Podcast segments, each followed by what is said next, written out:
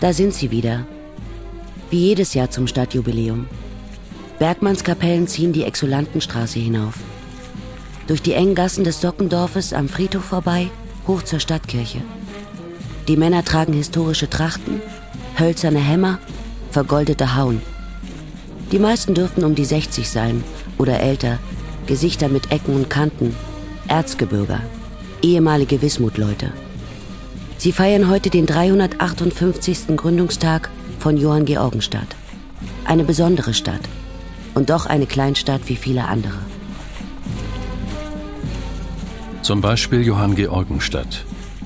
Rekonstruktion eines rechtsradikalen Milieus. Feature von Thomas Datt und Arndt Ginzel.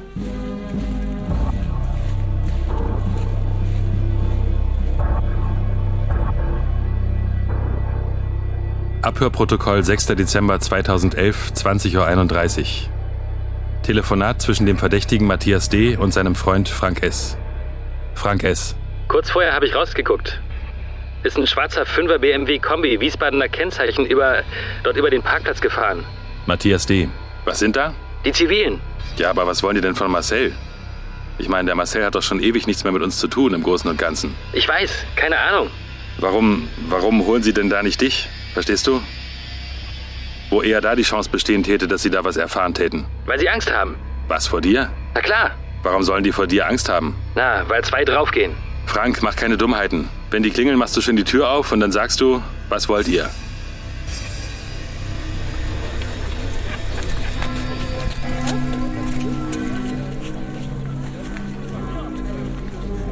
Die Bergmannskapellen sind in die Exulantenkirche eingezogen.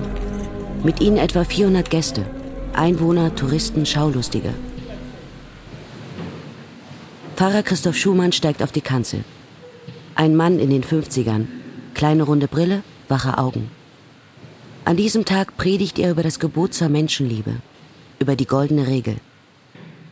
Alles, was ihr von anderen erwartet, das tut auch ihn. So hat es Jesus gelehrt, so haben wir es in der Bergpredigt überliefert. Andersherum formuliert, aber vom Inhalt her ist es dasselbe. Ein Wort, das die meisten von uns sicher als Sprichwort kennen, aber auch dieses Wort stammt aus der Bibel, aus dem Alten Testament. Was du nicht willst, dass man dir tut, das fügt auch keinem anderen zu. So hat es Luther übersetzt. Pfarrer Schumann hat das Thema seiner Predigt mit Bedacht gewählt. Johann Georgenstadt ist in die Schlagzeilen geraten, im Zusammenhang mit dem sogenannten Zwickauer Terrortrio. Im Grunde haben wir in dieser Maxime den sittlichen Grundsatz für ein menschliches Miteinander. Und in dieser goldenen Regel haben wir zugleich einen Einspruch gegen alle Formen von extremistischen und menschenverachtenden Ideologien. Ja, die goldene Regel ist eine Art Brandmauer, gerade gegen solche menschenverachtenden Ideologien und rassistische Umtriebe. Seit Wochen ist bekannt, dass aus der Bergstadt am Kamm des Erzgebirges drei mutmaßliche Unterstützer des nationalsozialistischen Untergrundes kommen. Der Internethändler André E., die Friseurin Mandy S. und der Fernfahrer Matthias D. Am 12. Dezember 2011 meldeten die Nachrichtenagenturen, Im Zusammenhang mit den Morden der Zwickauer Neonazi-Zelle haben die Behörden einen weiteren mutmaßlichen Unterstützer verhaftet. Der 36-jährige Matthias D. ist im sächsischen Erzgebirgskreis von einem Spezialeinsatzkommando festgenommen worden, teilte die Bundesanwaltschaft in Karlsruhe mit. Er soll für die Mitglieder des nationalsozialistischen Untergrunds NSU, Uwe Böhnhardt, Uwe Mundlos und Beate Zschäpe, nach deren Untertauchen zwei Wohnungen in Zwickau angemietet haben. Nachts um halb vier wurde Matthias D. verhaftet. Die Beamten drangen gleichzeitig durch Tür und Fenster in seine Erdgeschosswohnung ein. Der Matthias, das ist zum Beispiel, wo ich gesagt also, also ich kann mir das nicht vorstellen. Also, dass der gefährlich sein sollte, das war ein armes Würstel. Dieter Eberhard, ehemaliger Direktor der Mittelschule in Johanngeorgenstadt. Er kennt Matthias D., hat ihn selbst unterrichtet. Am Tag vor der Verhaftung wurde der 36-jährige D. noch auf dem Weihnachtsmarkt gesehen. Man kann sich auch vielleicht mal drüber unterhalten, wenn dieser junge Mensch auf dem Weihnachtsmarkt ist. Der ist also kenntlich, sichtlich, erkennbar. Dass man den dort mal, wenn der nach Hause geht, mal auf die Schulter klopft und sagt, komm, morgen früh gehst du mal da runter zur Polizei, wenn ich mal ein Protokoll aufnehmen, dann sagt er, ja, ich komme. Nee, dann müssen sie dann nachts hier einen Sturmangriff, dass die Leute von überall her äh, einen Herzschlag kriegen bei. Direktor Eberhard ist inzwischen Rentner. Ein kräftiger Mitsechziger, nach wie vor aktiv im Wintersportverein, als Kampfrichter. Eberhard wohnt in der Neustadt von Johann Georgenstadt. Der Stadtteil stammt aus den 50er Jahren. Die schlichten Wohnblöcke wurden damals hochgemauert, um die vielen Arbeitskräfte der Wismut unterzubringen. Drei Querstraßen von Eberhard entfernt liegt die Wohnung von Matthias D.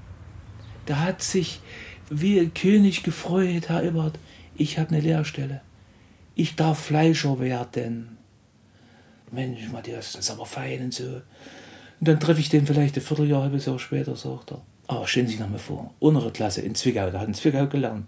Unsere Klasse, wir hatten zwei Klassen. Jetzt sind wir bloß noch eine, die anderen haben alle aufgehört. Aber ich höre nicht auf. Ich dachte, Matthias, weiter so. So, so das war für mich ein armes Würstel.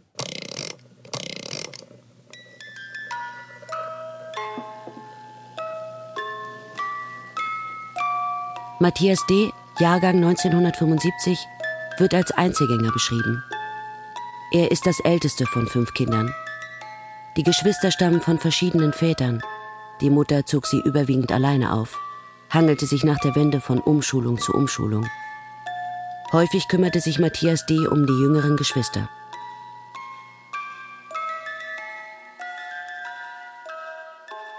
Wenn ich mir jetzt überlege, der ich denke schon. Da habe ich also relativ zeitig gehört, dass der also äh, rechtes Gedankengut vertritt. Aber das ist nie für mich in eine solche Nähe gerückt, dass ich gedacht hätte, ich muss mir den mal ranholen. Konrad Meyer war in den späten 80er und frühen 90er Jahren evangelischer Pfarrer in Johanngeorgenstadt. Des Mutter ging in den Mutterkreis der Christenlehrekinder. Die Erinnerungen Meyers an den jungen Matthias D. reichen nicht sehr weit. Aber der Pfarrer kann ein Gefühl vermitteln für die Situation vom Herbst 89, als auch in der sächsischen Kleinstadt für mehr Freiheit und gegen die SED demonstriert wurde. Es war also eine gewisse Freude auch an der Unruhe, endlich nach Jahren eines erzwungenen Stillhaltens nun mal seine Wut und seinen Zorn ablassen zu können. Und da sammelten sie sich eben vor der Kirche, waren dann in der Kirche. Ich habe von Anfang an die Notwendigkeit gehabt, zu sagen, bitte keine Gewalt. Und das hatte da oben ganz konkrete Züge. Dass sich zum Beispiel ähm, ein Zorn auf einen Parteisekretär richtete, der im Grunde genommen vom ganzen Typ und seiner Tätigkeit her eher harmlos war. Ich habe gesagt, wer heute zu dem Parteisekretär zieht, um ihm die Scheiben einzuschmeißen, der muss wissen, das Sofa steht direkt unter dem Fenster und ich sitze neben diesem Mann dort. Da gab es ein blödes Lachen und eine Abänderung der Demonstrationsroute. Deutschland, Deutschland, über alles, über alles in der Welt. Matthias D. war zur Wendezeit 14. Auch die anderen, späteren mutmaßlichen Unterstützer der Zwickauer Neonazizelle waren gerade an der Schwelle von der Kindheit zur Jugend, als aus beiden Deutschländern wieder eines wurde. Wie muss der Systemwechsel auf sie gewirkt haben? Als Lehrer gerade noch den einen Staat priesen und Monate später den anderen. als der gestern noch oftmals hohl gewürdigte Antifaschismus plötzlich Teil des Falschen und Alten wurde. In Johann Georgenstadt wurde gleich 1990 der Ehrenhain für die Opfer des Faschismus geschleift. Hat das die Schüler Matthias D., Mandy S. und André E. interessiert und berührt? Und wie erlebten sie die Hoffnung und Freude ihrer Eltern, aber auch deren Verunsicherung, Existenzangst, Orientierungslosigkeit? Wir waren dann so glücklich, wie Biedenkopf kam. Sie können sich das nicht vorstellen. Wie der Biedenkopf kam, der war wirklich der König Kurt. Es war eine in einer Art wunderbaren Zeit, die allerdings natürlich den großen Schmerz hatte, dass alles nach und nach da oben aus wirtschaftlichen Gründen einging. Handschuhindustrie etwa, Möbelindustrie, also Holzverarbeitung. Und die Leute kamen ja nicht mehr da hoch zum Urlaub, die fuhren nach Bayern. Der Westen. Anfangs eine Verheißung, später bloß noch Arbeitsort für viele, die ihre Jobs in Sachsen verloren hatten. Erst ging die Pendelei los. Freitag, da stehen die ganzen Autos drüben, alles voll Autos. Und am Sonntagabend ist Ruhe geblasen. Da kannst du mit geschlossenen Augen überall hingehen. Dann haben die erstmal gependelt und dann bleiben sie drüben. Und dann nehmen sie ihre Kinder mit. Und dann hast du in den Schulen halt dann nach und nach immer weniger Kinder gehabt. Das ist schon Depri manchmal. Hochfliegende Pläne hat es gegeben in Johann Georgenstadt Anfang der 90er. Ein Einkaufszentrum, zu DDR-Zeiten für die Wismut-Kumpel gebaut und stets besser versorgt als der Rest der DDR, sollte aufwendig erneuert werden.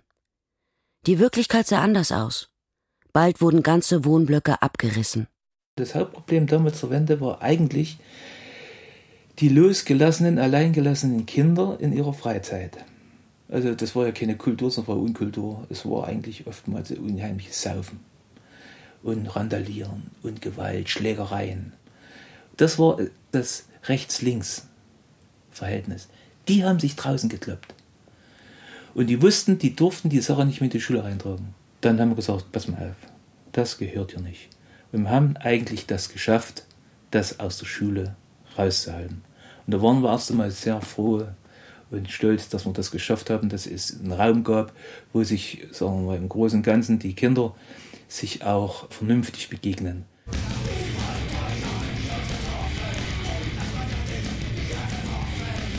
Abgeglitten ist er in seiner pubertären Entwicklung, als jeder seine Richtung suchte. Da ging es los, aus Spaß. Sammeln von Dingen aus dem Dritten Reich. Das hat sich dann immer mehr manifestiert bei ihm, wurde dann richtig schlimm. Wir treffen einen ehemaligen Kameraden von Matthias D. Er will nicht erkannt werden.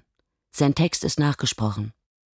Ich kann mich erinnern, er hatte ein Bildnis von Adolf, hatte ein Fahrtenmesser der Hitlerjugend in seiner Schrankwand, ein Ehrendolch der SS.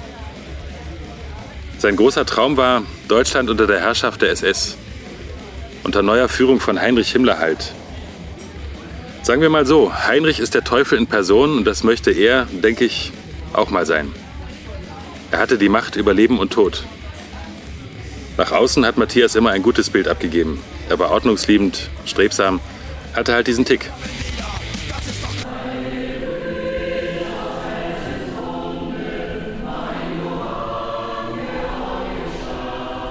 Sei gegrüßt aus Herzensgrunde mein Johann Georgenstadt. Beim Stadtjubiläum in der Exulantenkirche singt der Chor das Heimatlied. Nach dem Pfarrer treten Lokalpolitiker auf. Sogar der Landtagspräsident aus Dresden ist gekommen. Die Reden machen einen Bogen um das Thema Rechtsextremismus. Es dominiert gewollte Zuversicht. Keine leichte Übung für die Redenschreiber. Johannstadt, wie Sie hier sagen, hat seit 1989 mehr als die Hälfte seiner Einwohner verloren. Und die Stadt mit noch knapp 5000 Einwohnern hat einen Schuldenberg angehäuft. 10 Millionen Euro und jedes Jahr kommt eine halbe Million dazu. Wahrscheinlich wird die Stadt ihre Eigenständigkeit verlieren.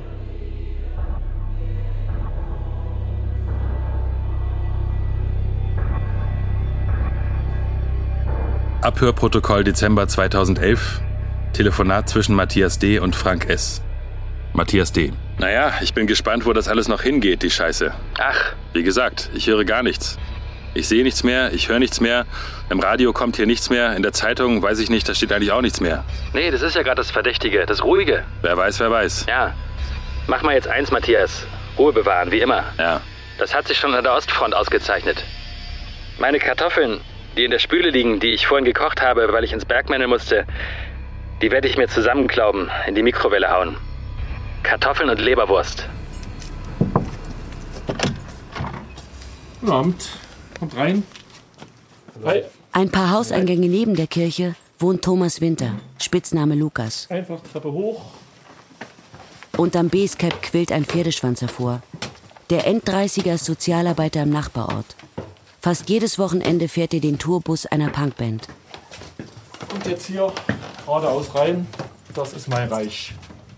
Thomas Winter hat die rechtsextreme Szene in Johann Georgenstadt über Jahre beobachtet. Ihm blieb gar nichts anderes übrig, schon aus Selbstschutz. Denn Winter war bekennender Linker und somit in einer Minderheit. Das ging hauptsächlich über die Musik und über die allgemeine Gewaltbereitschaft, also die Frustration, keine Arbeit, Alkohol und das hat sich dann aufgebaut. Was Winter für Johann Georgenstadt beschreibt, ist das typische Bild für einen Teil der Jugendkultur ostdeutscher Orte. In den 90er Jahren fand die Nazi-Szene großen Zulauf.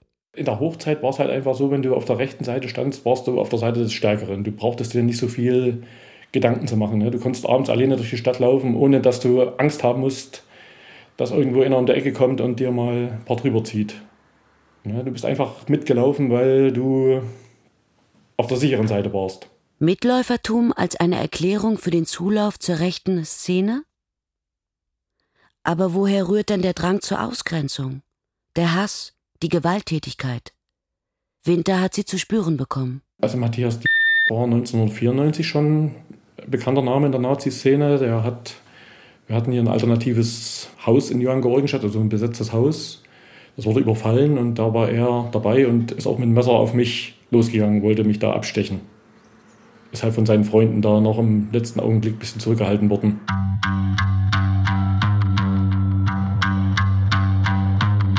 1996 gründete Thomas Winter zusammen mit anderen Jugendlichen einen Club in Johann Georgenstadt.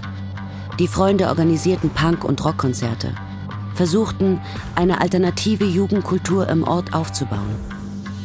Immer wieder wurde ihr Jugendclub angegriffen. Bei einem der Überfälle war André E. dabei. Auch er sitzt wie Matthias D. derzeit in Untersuchungshaft und gehört zu den mutmaßlichen Unterstützern des Zwickauer Terrortrios. Gedächtnisprotokoll vom 22. Mai 1999. Glatzen rüttelten am Tor und traten dagegen. Jens versuchte aus dem Club zu gehen, doch diesmal sagte H., wenn du rauskommst, bringe ich dich um. Jens konnte einem Schlag ins Gesicht ausweichen. Inzwischen kam die Polizei, erkundigte sich nach Verletzten. Außerdem sagten die Beamten, wenn nicht endlich Ruhe ist, dann ist der Club zu, denn wir sind es leid, ständig den Streit zu schlichten. Die Jugendlichen mussten den Club verlassen. Die Stadt schloss den Club für mehrere Tage. Es ist die Zeit, als André E. in Chemnitz eine Wohnung anmietet. Sie dient als konspirativer Unterschlupf für die seit Anfang 1998 untergetauchten Böhnhardt, Mundlos und Schäpe.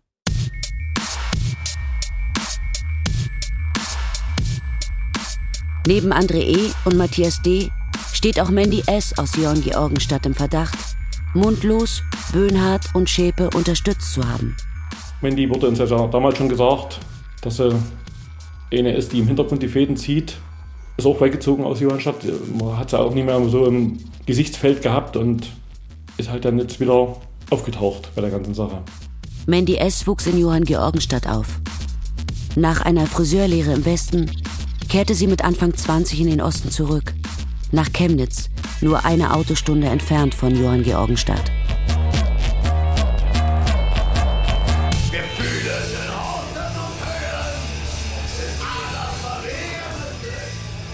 Ende der 90er galt Chemnitz als Hochburg der rechtsextremistischen Musikszene. Hier hatte Movement Records seinen Sitz, ein Plattenlabel, dessen Inhaber unter anderem Lanza produzierte, die populärste Band der Neonazi-Szene. 2005 wurde sie zur kriminellen Vereinigung erklärt. Chemnitz war eine der deutschen Zentralen von Blood and Honor, einem international agierenden Netzwerk militanter Rassisten. Von hier aus wurden zahlreiche Nazi-Konzerte organisiert. In diese Welt tauchte Mandy S. ein, lernte Freunde kennen, viele aktive Neonazis. Einer von ihnen ist zu einem Gespräch mit uns bereit, will aber anonym bleiben. Mandy war sehr oft dabei. Das war vielleicht zu einer Zeit, als sie die gedeckt hat. Und halt auch mit ihrem Namen versorgt hat. Chäpe und so. Kurz danach muss das gewesen sein, 2000 rum. 1997, so erinnert sich ihr damaliger Freund, fuhr er mit Mandy S. in ihren Heimatort. Er lernte auch die Zwillingsbrüder André und Mike E. kennen. Die waren halt wirklich Zöglinge, würde ich sagen, von Mandy. Die hat ihn ein bisschen unter ihre Fittiche genommen. Traue ich ihr auch zu. So fanatisch war sie.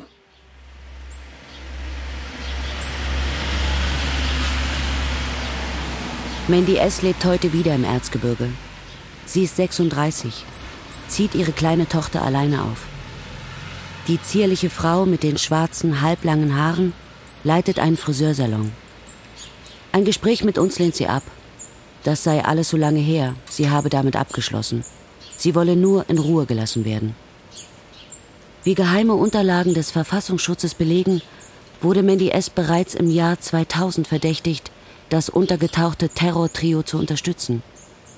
Anfang 2001 führten sächsische Beamte ein Gespräch mit ihr, in dem sie behauptete, sich von der Neonazi-Szene abgewendet zu haben.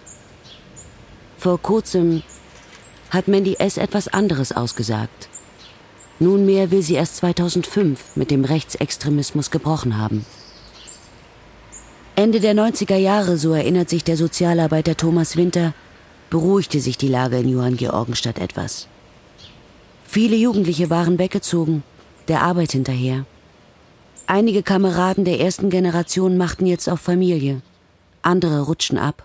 Und das ist halt dann immer mehr auch äh, eine offene Drogenszene in Johannstadt entstanden. Die größte Teil der rechten Szene ist halt auch in diese Drogenszene dann abgedriftet. Begünstigt wurde diese Entwicklung durch die Lage. Der Ort liegt direkt an der tschechischen Grenze. Drüben in Tschechien hast du halt Drogenlabors, wo das Zeug auch billig hergestellt wird. Und seitdem die Grenze offen ist, lässt sich halt von drüben alles am einfachsten einschmuggeln. Als 1991 ein Grenzübergang in Johann Georgenstadt eröffnet wurde, kamen 20.000 Menschen zur Einweihung. Aber auch diese neue Freiheit hatte ihren Preis, vor allem für das Kleingewerbe und das Handwerk auf der sächsischen Seite. Konrad Meyer, Pfarrer im Ruhestand.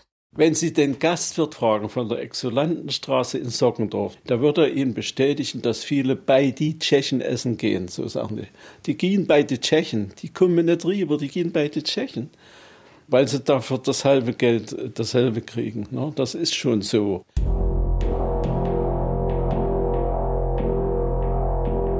Im Jahr 2000 registrierte der Verfassungsschutz eine neue militante Neonazi-Organisation, die Weiße Bruderschaft Erzgebirge. Zwei der heute Verdächtigten wurden als Mitglieder gezählt, André E. und Matthias D. Das Hauptziel der Bruderschaft, die Vorherrschaft der weißen Rasse. Als Propagandainstrument diente eine eigene Zeitschrift, The Aryan Law and Order, zu Deutsch das arische Recht und Gesetz. In der ersten Ausgabe wird eine terroristische Neonazi-Gruppierung aus den USA gefeiert. Ihr Name The Order.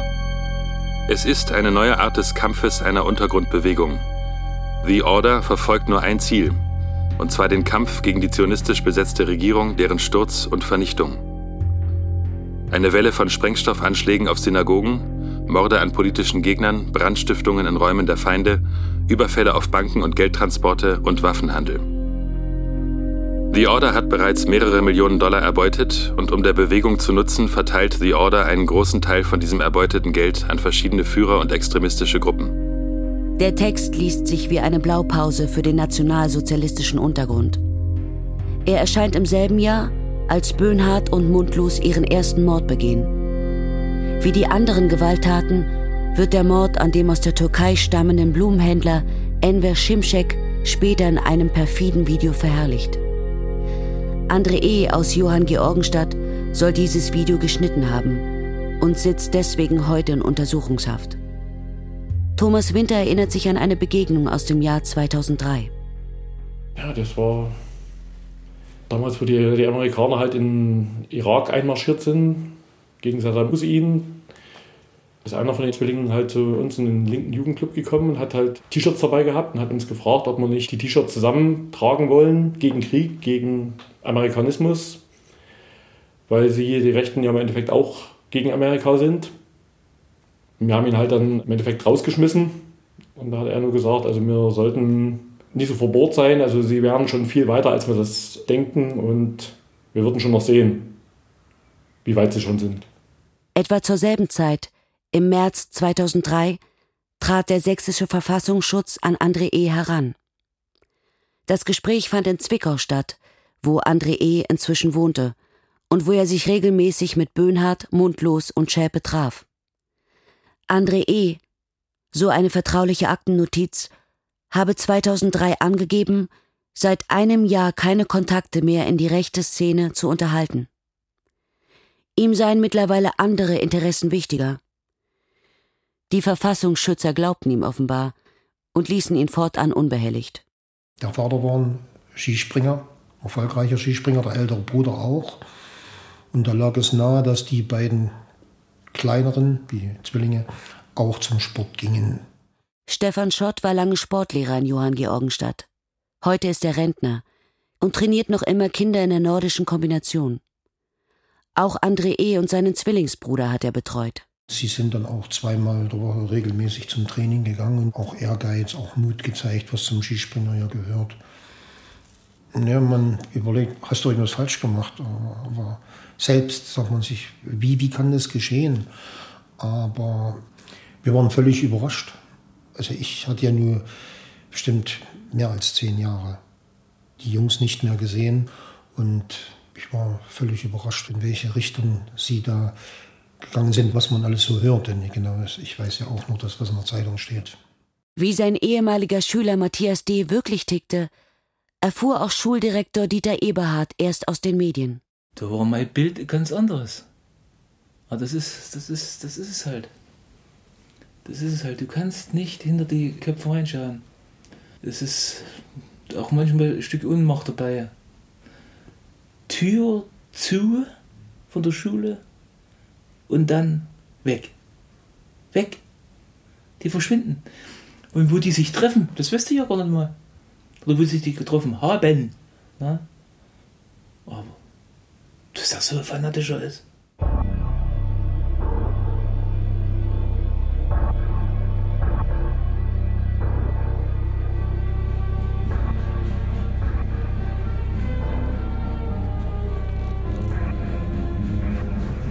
Das Stadtjubiläum ist vorbei.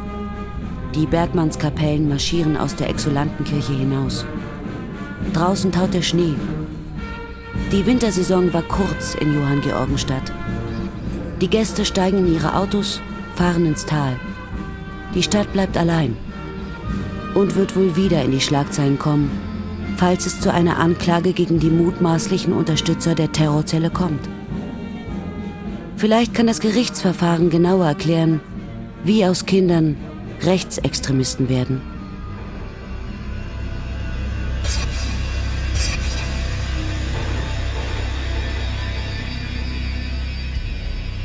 Zum Beispiel Johann Georgenstadt. Rekonstruktion eines rechtsradikalen Milieus. Feature von Thomas Stadt und Arndt Ginzel. Redaktion Tobias Barth. Es sprachen Nele Rositz, Stefan Ebeling und Corinna Waldbauer. Ton André Lühr. Schnitt Christian Grund. Regieassistenz Corinna Waldbauer. Regie Henry Bernhardt. Produktion Mitteldeutscher Rundfunk 2012